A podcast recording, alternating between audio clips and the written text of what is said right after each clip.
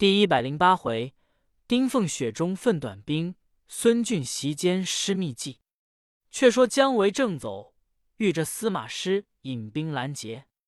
原来姜维取雍州之时，郭淮飞报入朝，魏主与司马懿商议停当，亦遣长子司马师引兵五万前来雍州助战。师听之郭淮敌退蜀兵，师料蜀兵势弱，就来半路击之。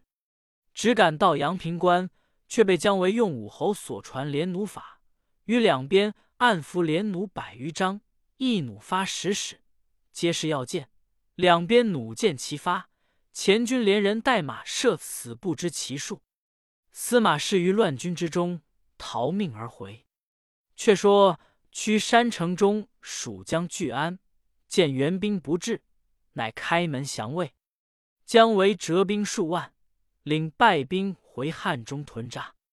司马师自韩洛阳，至嘉平三年秋八月，司马懿染病，渐渐沉重，乃唤二子至榻前主曰：“吾侍卫历年，官受太傅，人臣之位极矣。人皆疑吾有异志，吾常怀恐惧。吾死之后，汝二人善理国政，慎之，慎之。”言弃而亡。长子司马师，次子司马昭，二人深奏魏主曹芳。方后加祭葬，忧惜赠谥，封师为大将军，总领尚书机密大事。昭为骠骑上将军。却说吴主孙权，先有太子孙登，乃徐夫人所生，于吴赤乌四年身亡，遂立次子孙何为太子，乃琅琊王夫人所生。何因与全公主不睦，被公主所赠，全废之，和忧恨而死。又立三子孙亮为太子，乃潘夫人所生。此时陆逊、诸葛瑾皆亡，亦因大小事务皆归于诸葛恪。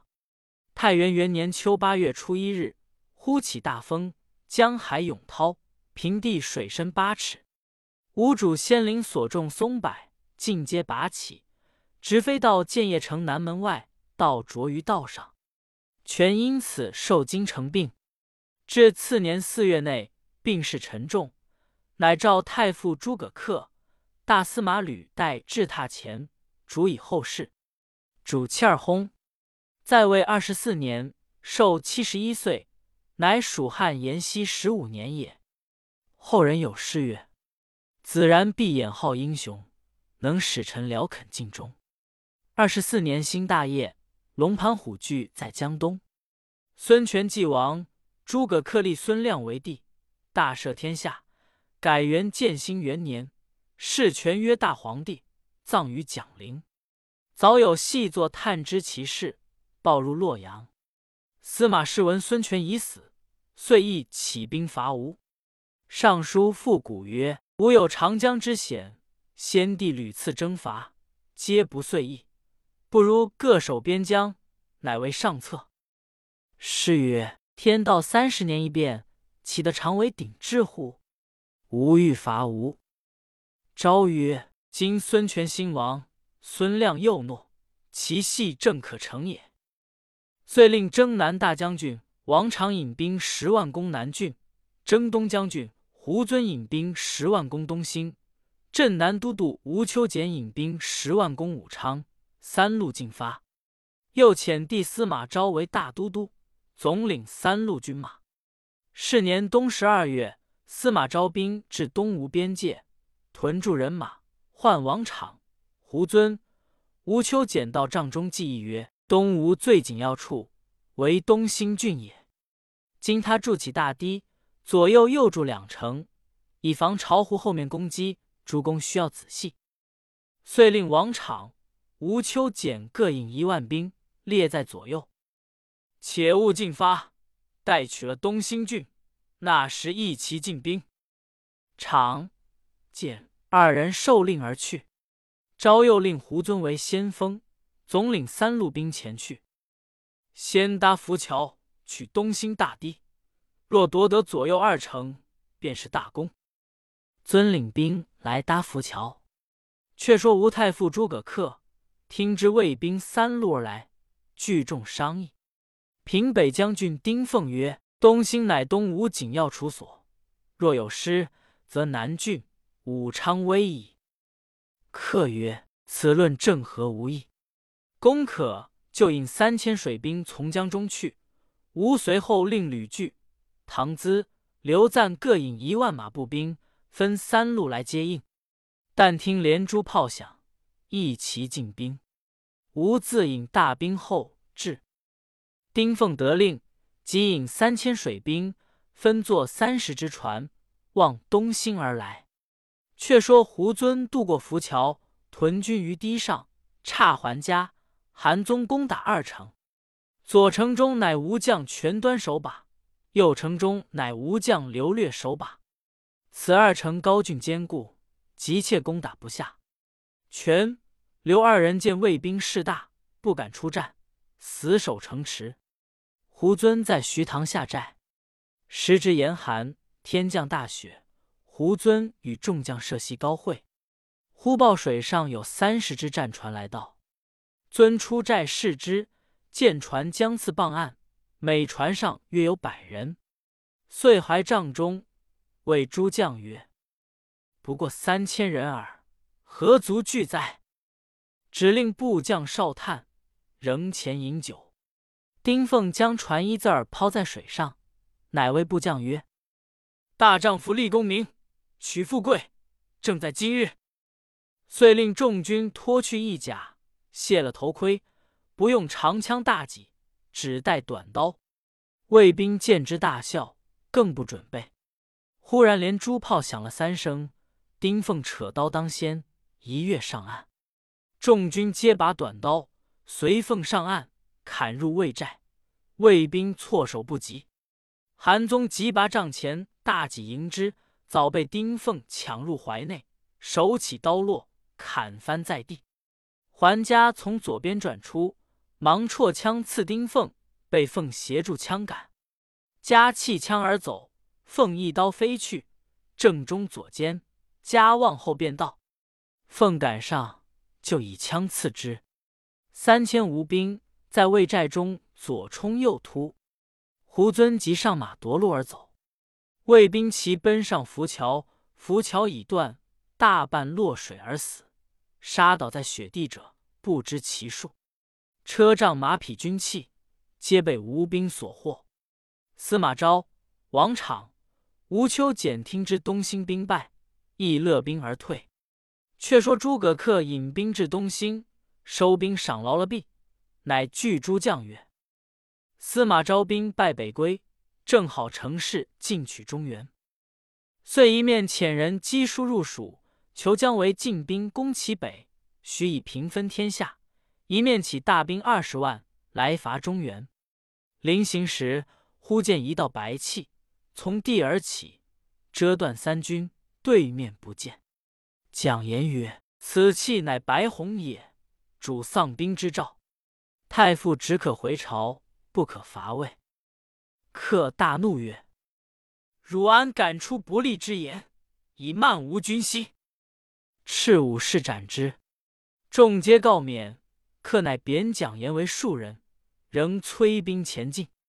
丁奉曰：“魏以新城为总隘口，若先取得此城，司马师破胆矣。”克大喜，即攒兵直至新城。守城衙门将军张特见吴兵大至，闭门坚守。克令兵四面围定。早有流星马报入洛阳，主簿于松告司马师曰：“今诸葛恪困新城，且未可与战。吴兵远来，人多粮少，粮井子走矣。待其将走，然后击之，必得全胜。但恐蜀兵犯境，不可不防。”施然其言，遂令司马昭引义军驻郭淮防姜维。吴秋俭、胡遵拒驻吴兵。却说诸葛恪连月攻打新城不下，下令众将并力攻城，怠慢者立斩。于是诸将奋力攻打城东北角江县。张特在城中定下一计，乃令一舌辩之士击捧侧击。复吴寨见诸葛恪，告曰：“魏国之法，若敌人困城，守城将坚守一百日，而无救兵至，然后出城降敌者，家族不作罪。今将军围城已九十余日，望起再容数日，某主将尽率军民出城投降。今先据策及城上，客深信之，收了军马，遂不攻城。原来。”张特用缓兵之计，哄退吴兵，遂拆城中房屋，于破城处修补完备，乃登城大骂曰：“吴城中尚有半年之粮，岂肯降吴狗业？进战无妨。”客大怒，催兵打城，城上乱箭射下，客额上正中一箭，翻身落马。诸将就起还寨，金疮举发。众军皆无战心，又因天气抗炎，军士多病。克金疮稍可，欲催兵攻城。营吏告曰：“人人皆病，安能战乎？”克大怒曰：“再说病者斩之！”众军闻之，逃者无数。忽报都督蔡林引本部军投魏去了。克大惊，自乘马便是各营。果见军士面色黄肿，各带病容，遂勒兵还吴。早有细作报之吴秋简，简尽起大兵，随后掩杀。吴兵大败而归，克甚羞惭，托病不朝。吴主孙亮自幸其宅问安，文武官僚皆来拜见。克恐人议论，先搜求众官将过失，轻则发遣边方。重则斩首示众，于是内外官僚无不悚惧。又令新副将张曰：“朱恩管御林军，以为牙爪。”却说孙俊字子远，乃孙坚弟孙敬曾孙，孙公之子也。孙权存日甚爱之，命掌御林军马。今闻诸葛恪令张曰、朱恩二人掌御林军，夺其权，心中大怒。太常卿滕胤素与诸葛恪有隙，乃乘剑说俊曰：“诸葛恪专权自虐，杀害公卿，将有不臣之心。公系宗室，何不早图之？”俊曰：“我有事心久矣，今当即奏天子，请旨诛之。”于是孙俊、滕胤入见吴主孙亮，密奏其事。亮曰：“朕见此人。”亦甚恐怖，常欲除之，未得其便。今卿等国有忠义，可密图之。应曰：陛下可设席召客，暗伏武士于毕衣中，置卑为号，就席间杀之，以绝后患。亮从之。却说诸葛恪自兵败回朝，托病居家，心神恍惚。一日，偶出中堂。忽见一人穿麻挂孝而入，客斥问之，其人大惊无措。客令拿下拷问，其人告曰：“某因心丧父亲，入城请僧追荐，初见是寺院而入，却不想是太傅之府，却怎生来到此处也？”客大怒，召守门军士问之，军士告曰：“某等数十人。”皆合戈把门，未尝暂离，并不见一人入来。客大怒，尽数斩之。是夜，客睡卧不安，忽听得正堂中声响如霹雳。客自出视之，见中梁折为两段。客今归寝室，忽然一阵阴风起处，见所杀披麻人与守门军士数十人，各提头索命。客惊倒在地。良久方苏，次早洗面，闻水甚血臭。客斥侍婢，连换数十盆，皆臭无益。客正惊疑间，忽报天子有使至，宣太傅赴宴。客令安排车仗。方欲出府，有黄犬衔住衣服，嘤嘤作声，如哭之状。客怒曰：“犬系我也！”斥左右逐去之，遂乘车出府。行不数步，见车前一道白虹，自地而起，如掰链冲天而去。客甚惊怪，心腹将张约进车前，密告曰：“今日宫中设宴，未知好歹，主公不可侵入。”客听罢，便令回车。行不到十余步，孙俊、滕应乘马至车前，曰：“太傅何故便回？”客曰：“吾忽然腹痛，不可见天子。”应曰：“朝廷为太傅君回，不曾面叙，故特设宴相召，兼议大事。太傅虽感贵样，还当勉强一行。”客从其言，遂同孙俊、滕应入宫。张约亦随入。客见吴主孙亮，施礼毕，就席而坐。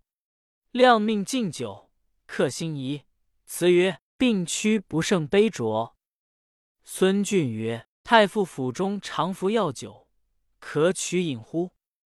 客曰：“可也。”遂令从人回府取自制药酒到，客方才放心饮之。酒至数巡。吴主孙亮托事先起，孙俊下殿脱了长服，这短衣，内披环甲，手提利刃，上殿大呼曰：“天子有诏诛逆贼！”诸葛恪大惊，置杯于地，欲拔剑迎之，头已落地。张曰：“见俊斩客，挥刀来迎。”俊即闪过，刀尖伤其左指。俊转身一刀。砍中张曰右臂，武士一齐拥出，砍倒张曰，剁为肉泥。孙俊一面令武士收刻家眷，一面令人将张约并诸葛恪尸首用芦席包裹，以小车载出，弃于城南门外石子岗乱冢坑内。却说诸葛恪之妻正在房中心神恍惚，动止不宁。忽一婢女入房，客妻问曰。汝变身如何血臭？其婢忽然反目切齿，飞身跳跃，头撞屋梁，口中大叫：“吾乃诸葛恪也，被奸贼孙俊谋杀。”恪和家老幼惊惶嚎哭。不一时，军马至，围住府地，将恪全家老幼俱赴致士曹斩首。时吴建兴二年冬十月也。西诸葛瑾存日，见客聪明，尽显于外，叹曰：“此子非保家之主也。”又谓光禄大夫张基，曾对司马师曰：“诸葛恪不久死矣。”师问其故，基曰：“威震其主，何能久乎？”至此，果中其言。却说孙俊杀了诸葛恪，吴主孙亮封俊为丞相、大将军。富春侯、总督中外诸军事，自此权柄尽归孙俊矣。且说姜维在成都，接得诸葛恪书，欲求相助伐魏，遂入朝奏准后主，复起大兵北伐中原。正是一度兴师未奏计，两番讨贼欲成功。未知胜负如何？且看下文分解。